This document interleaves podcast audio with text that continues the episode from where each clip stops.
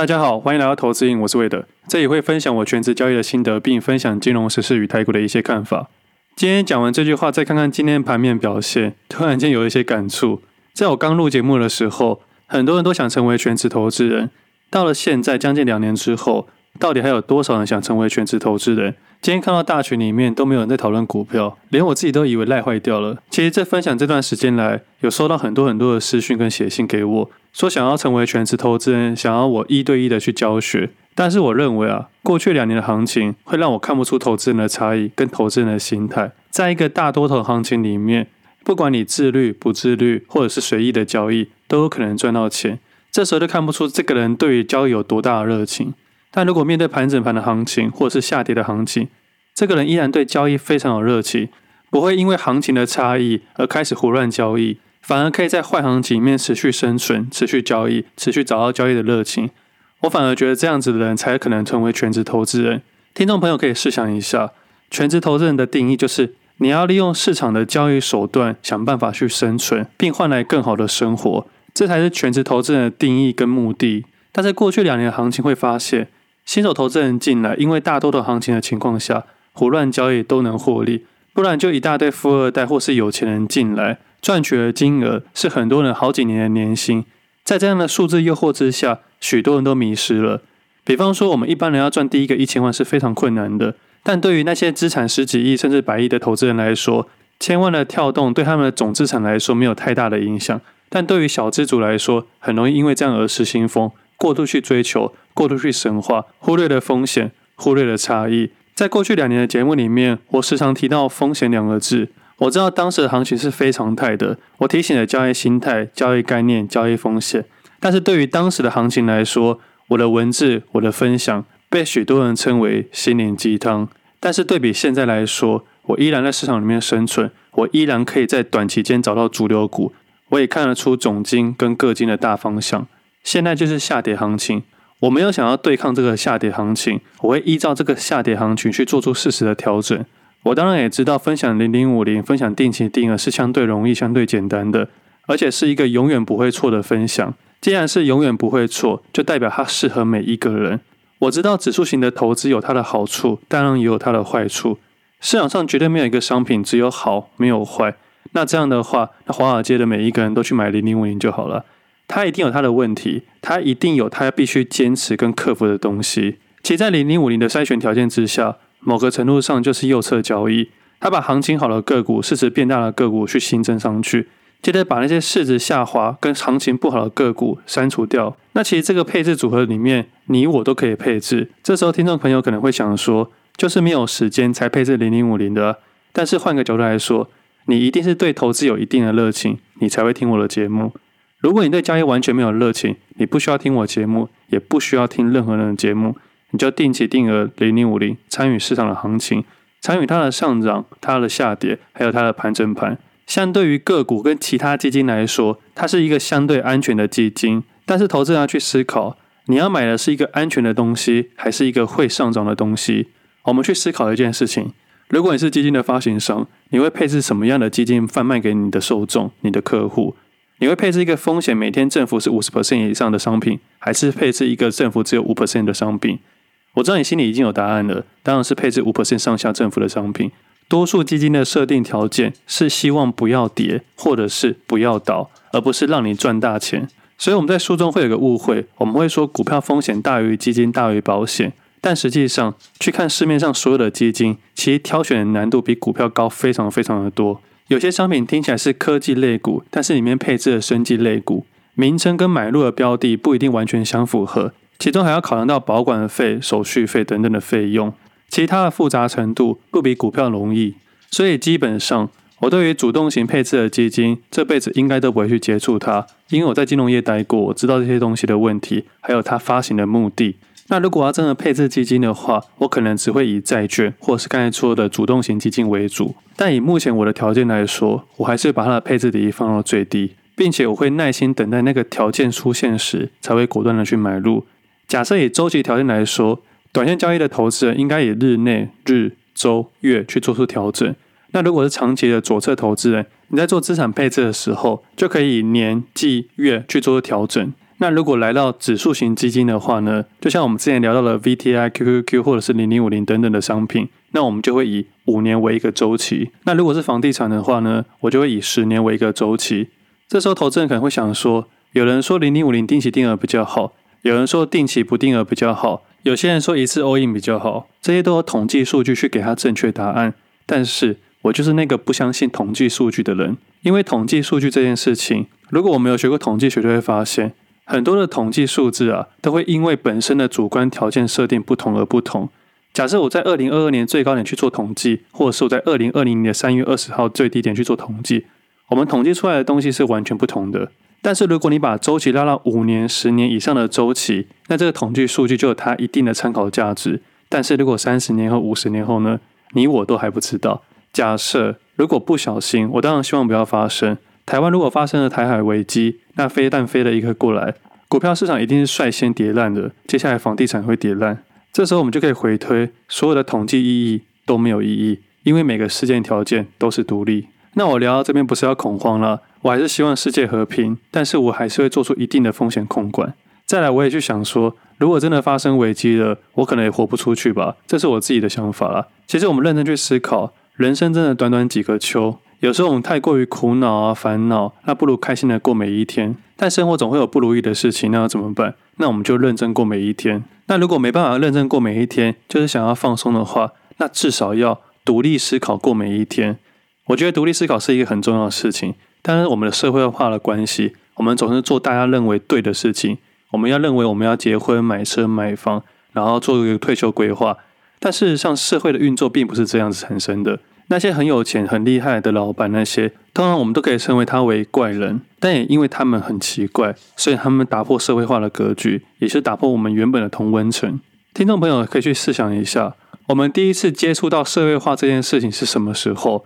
我的印象中是我国小的时候。那为什么是国小？可能是因为我没有读过幼稚园，所以我的印象是从国小开始的。我记得当时有一门学科叫公民与道德，里面所有的问题都不是问题，比如说能不能随地大小便。能不能闯红灯？能不能犯法？对同学要有礼貌，对老师要尊敬。但是觉得这门学科很简单，也觉得不可能有答错。我在当时也认为啊，我们这个社会的运作应该是每个人都会遵守这些事情。我们应该做一个好学生。那出了社会之后，应该要做一个好人。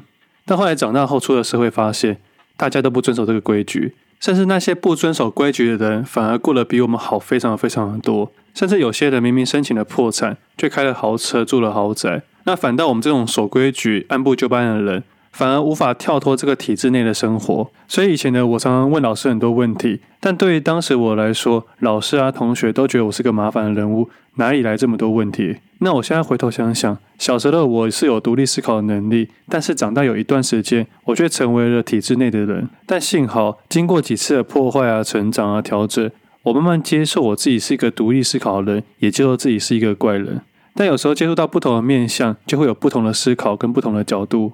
我那天去健身房的时候，跟我朋友聊天，他前两年买的房子，买的价格点应该还算是不错。不过因为这次的升息，让他造成一些负担。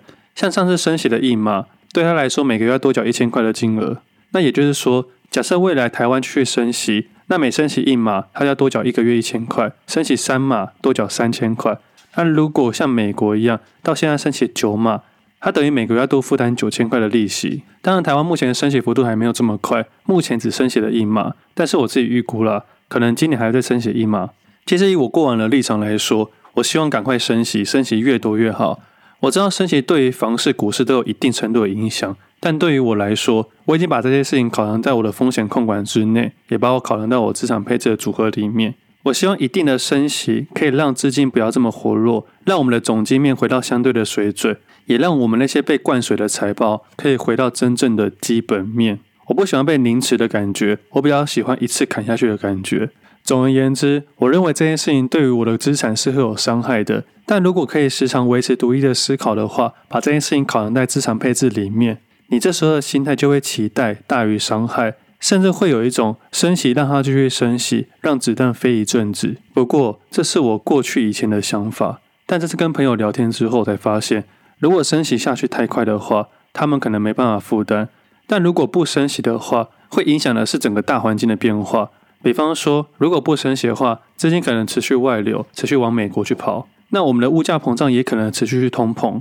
那我们的实质购买力也会越来越薄弱。虽然上礼拜有公布，劳动部拍板定案，决议二零二三年起，国人每个月基本工资调整到两万六千四百元，时薪调整到一百七十六元。其实我每次去想说，这个基本薪资的调升跟调降，这对我们一般人来说到底有没有太大的意义？这可能是对一些刚出社会的人有帮助，但对于我们这种出社会五年、十年甚至二十年以上的人，已经没有太大的意义了。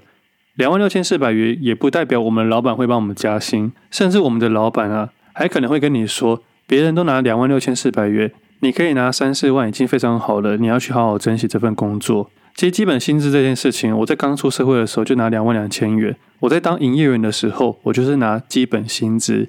再来，因为没有达到业绩的时候，我每个月十点的金额只有一万八千五。我还记得我在离职的那一年，我还把我那一整年的年薪给印下来。我要告诉自己说。这是当时社会认定我的价格，但是我要离职之后去创造我自己的价值。其实也是因为这个不服输或者领的薪水太低，所以我根本没有想要回去工作的意愿。也可能因为这样子，才成为一个全职投资人。我没有说我一定要赢到多少的钱，但是至少我不能输，因为如果我输的话，我就要回去那原本的生活。这也是我持续下去的动力。我不想要拿回社会底层的薪水。那我们刚刚是以资方的立场去讨论这件事情。那如果对于劳方来说，提高这个基本薪资啊，一定会增加他们的成本，那这个成本就会反映到他们的财报上面，那这个财报肯定会相对的影响，那这个影响其实就涵盖在物价膨胀里面，所以投资人也不用过度去纠结这件事情，我们只要持续去看这件事情的发展，并且把这件事情放到我们的脑中，未来再来验证就好了。在去年中的时候，警戒灯号来到红灯，当时我就会认为说，未来可能会趋势向下，不会再上去了。以过往的经验来说，每一次的红灯都可能是股市的相对高点，但是我们不能肯定这个高点会持续多久，我们只能心中有个底就好了。那接下来的行情就是从三十八分、三十六、三十四、三十一，到现在最新一期是到要二十四分，那其实现在还是绿灯而已。以景气灯号指标来说，总金的方向还没有来到黄蓝灯或蓝灯，在做长期投资配置的时候。我们要在蓝灯的时候乐观一点，在红灯的时候相对悲观一点点。这大概就是总金的方向，也是市场的大方向。那美元指数目前创了新高，那我会持续观察美元指数还有债券市场。那以今天的市场来说，我相信用等待的这两个字比较适合今天的行情。那接下来会看一下 Apple 的秋季发表，但只是稍微关注，我对它的相关个股没有太大的兴趣，因为以今天的盘面来说，市场上的主流个股都已经放缓了。不管是短线上跟长线上，都做好一定程度的解码了。长期配置的部分，可能要听前面几周的节目跟前面几周的 Press 的文章。那短期的部位大概是八月三十一号那一天，因为八月三十一号那一天指数虽然是上涨，但是我在盘面的观察里面没有观察到任何一只个股，所以在收盘之后的想法是没有观察到任何一只个股。那个时候刚好听众朋友问我说，如果没有观察个股的话，我会怎么去做？我回答他说。以客观的条件来说，市场没有新的主流跟新的热度。但以主观的我的操作来说，我自己调降了我右侧的部位，因为八月二十九号那一天对我来说是个警讯。我当时观察我的部位需不需要调整。那如果不需要的话，就可以持续找我的主流股。那如果有主流股的话，代表市场热度还在。但要不要新增这个主流股，就要看投资人本身的部位风险有多大了。但如果八月二十九号那天的跳跌，你的心态有动摇，你在犹豫要不要停损这件事的时候，你就应该用接下来的行情找机会去调整退出来。那这个机会就是相对跌幅没这么多的时候退场。比方说八月三十一号就是一个相对好的退场点或调整点。不过那一天的确是没有市场的热度，也没有新的主流股，还是炒一些过去那些炒作的个股。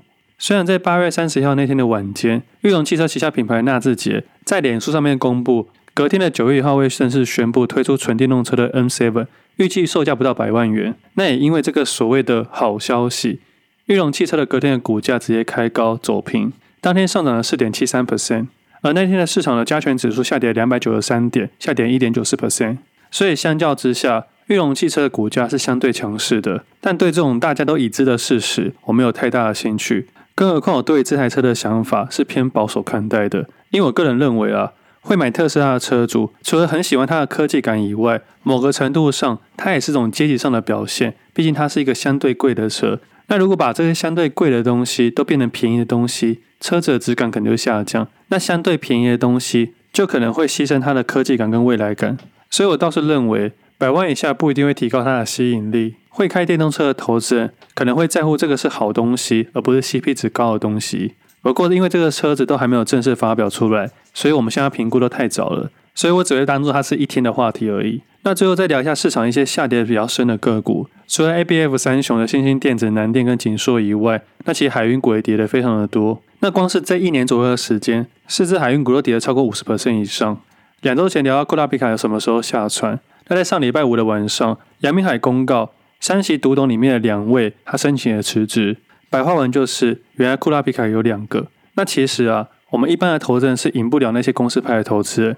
所以我才一直跟大家分享，我们先相信价格，因为每一次的坏消息都会从坏股价之后发生，每一次的好消息都会在股价上涨完之后公布。这种事情一直在发生在市场里面，也不停的循环。总结来说还是一样的，维持我们的交易的一致性，尽量去买上升中的个股，尽量避开下跌中的个股，不要等到坏消息出来之后才去卖出，也不要等到好消息出现之后才去买进。如果什么都等到确定后才要交易的话，这样的交易绝对找不到获利。已知的讯息在大家都知道的那个瞬间，早已失去它的价值。基本面是最落后的指标，但是基本面是维持股价上涨跟下跌的最大动力。那近期的市场大概是这样子：指数相对弱势，市场内的个股相对活泼。但是以今天来说，已经变得很多投机个股了。比如说，生技类股、银建类股，还是以这两大主轴为投机个股，相对有很大的流动性问题。投资人要去做交易的时候，要非常的小心。那今天市场上没有特别观察的类股，有稍微观察到中鼎跟邦特。不过中鼎已经是上半年观察的主流个股。那其实今天强势的邦特也算是，因为上半年在研究可成的时候，发现可成持有大量的现金。那一开始投资的生技类股就是邦特。在去年的时候，花了三亿多元，平均价格一百零八元，买了两千九百二十五张的邦特，也成为前十大股东。那邦特的每日成交均量大概是三百张左右，所以当时买了两千多张，算是相当大的，也引起我的注意。不过以今天来说，今天的成交量大概一千张左右，它拉了快要涨停板，也就是说，邦特的流动性其实不高。相对于要投资的投资人，要特别注意流动性的问题。那关于可成跟邦特的讨论，在今年三月的时候写的一篇文章，叫《维持弹性的工具现金》。那有兴趣的朋友可以回头看看这篇文章。那最后几分钟来回答一下 Apple Podcast 底下的留言。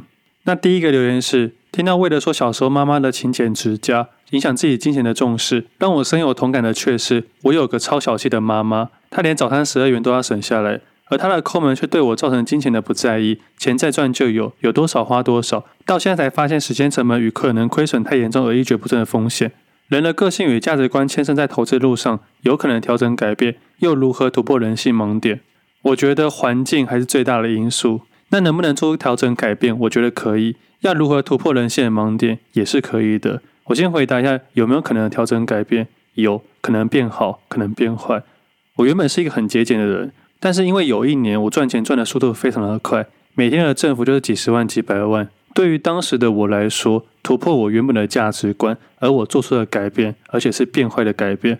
我开始不再那么的节俭，我开始买一些我觉得没有意义的东西。甚至我认为我当时的交易有点胡乱在交易，什么都想试看看，不管是投资的商品、投资的策略，只要有机会就试看看。而这样子的情况下，让我对于钱的重量已经感受不到了。但后来如何调整回来的呢？我回到传统市场去摆摊，去感受金钱的重量，去赚取那个十块五块的差额，去重新感受一下积少成多的金钱，花了蛮大的力气才调整回来。所以我认为啊。价值观的确可以做出改变，只不过要小心是变好还是变坏。那如何突破人性的盲点？人性的盲点有太多了，可能要针对哪一个点去讨论比较好。我用生活上的例子好了。近期啊，又讨论说卫生纸要涨价了，就可能出现一批人去好市多抢卫生纸，或是因为星巴克买一送一的活动，就有人会为了这个买一送一排了好几个小时的队。这些都算是人性的盲点。其实近期我有发现一个盲点，我觉得很神奇。比方说我去健身房的时候。我进去的时候可以脱口罩，我出来户外的时候我要戴口罩。我一直觉得这件事情很荒谬。我相信在未来啊，这件事情可能会写进我们的历史课本里面。我相信未来人啊，一定不懂我们现在正在做什么事情。这些都算是人性的盲点。那下一个留言是：宜兰空气清新，有好吃的美食，特别是科氏葱油饼。这集的标题超有趣，空即是色。在最后 Q&A 魏德有回答，做当中会等大震荡盘，还有注意五档流动性和滑价。请问五档和滑价怎么观察细节？谢谢魏的。第一个先找事件，第二个先找它的振幅，第三个是找它五档的内外盘的变化，再依照它的震荡幅度观察它的内外盘的变化，就可以看出市场变化的一些端倪了。那下一个留言是，这几年曾经在股市捞了不少获利，自以为找到属于自己的投资逻辑，但是刚好那段时间家人健康状况不佳，在焦头烂额之际分析了股市，结果亏损惨重，伴随身心的受伤，黯然决定离开市场。经过几年的修身养性，再加上魏德大的分享，在今年决定再次投入最爱的交易市场。虽然总是有人在酸没有参与到几年前的行情，但是我还是认为这场攸关情绪的游戏，准备好了再上才是最重要的。那感谢你的收听，那你讲的没错，准备好了再上才是最重要的。如果你现在交易不顺，不一定是你的问题，是因为市场比较难。但是市场难的情况下，一定还是有办法在里面生存的，只是难度比较高。准备好再上是最好的想法。我觉得以现在来说啦，再过几年，在行情好的时候，又会出现一大堆人想要成为全职投资人，然后接着过没几年，就会有一大堆人离开市场了。市场就是这样无限循环，这几年来都是这样子。我就在这里面一直看大家来来去去。有时候朋友会问我说：“你干嘛一直分享？”其实我想法很简单，我只希望这次的好行情能留下多一点人，不然全职投资是非常无聊的，也没有人可以一起交流。那下一个留言是。这道 podcast 有提到卖掉九九零四的保诚，请问是满足了什么条件才决定退场？感谢魏德的分享，让初学者我慢慢进入状况。那你这个留言是八月二十号留言，那应该是两周前的节目。当时是因为南山人寿认列事件，依照我对公司的股性了解程度，我配置了长期投资跟短线交易的部位。那在周期考量的情况下，在八月中卖掉我的短期部位，主要是因为我在买入之前就想好我要怎么出场了。未来价格如何表现，已经不关我短线上的事情了。我相信在当时，短线上一定有我喜欢的个股，我去做个资金优劣的考量。当然，还有一定程度的风险控管。那最后一个留言，认真觉得你很用心在股市投资上面，想请问你平均一天都是花多少时间在投资这方面？常常觉得要花点心思，但想做的事情很多，就会发懒不去做功课，导致绩效很差。有什么好的方法可以克服慵懒吗？最后，谢谢你的分享。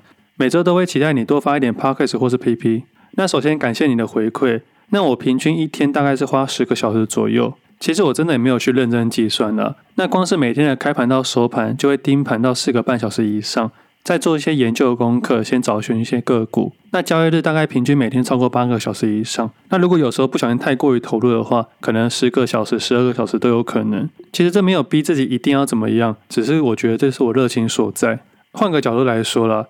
如果不做交易，我其实我也不知道自己可以做什么。那现在有投资人的关系，我除了交易以外，就是分享交易了。其实我到现在都不认为全职投资人是什么神圣的工作，只是过去两年大家太神化这件事情了。他跟大家一样，要承担风险、承担报酬、承担一些不确定性、承担一些压力，他并没有这么简单。那你另外一个问题是，有什么好的方法可以克服慵懒吗？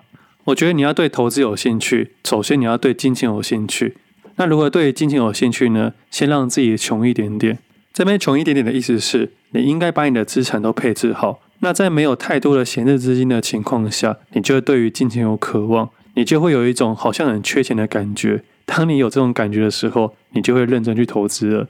金钱对于每个人定义不一样，有些人是想要生活，有些人想要生存。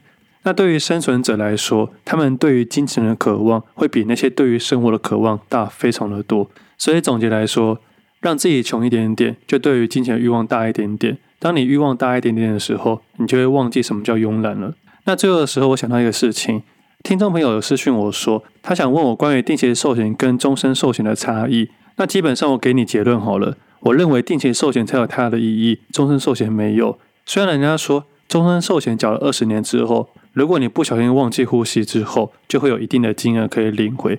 但是我们要去思考几件事情。寿险是代表你死亡之后给你身边的家人一点保障，那这个钱不是给自己的。那在这个情况下，你就要去思考有没有必要买这件东西。那如果你是个有家累的人，你不想要在死亡之后造成家里太大的负担，那你刚好又有房贷负债的话，你就可以利用保险的寿险去敲这个杠杆。但是因为终身寿险的问题是，未来拿到的金额可能会因为物价膨胀变得不值钱。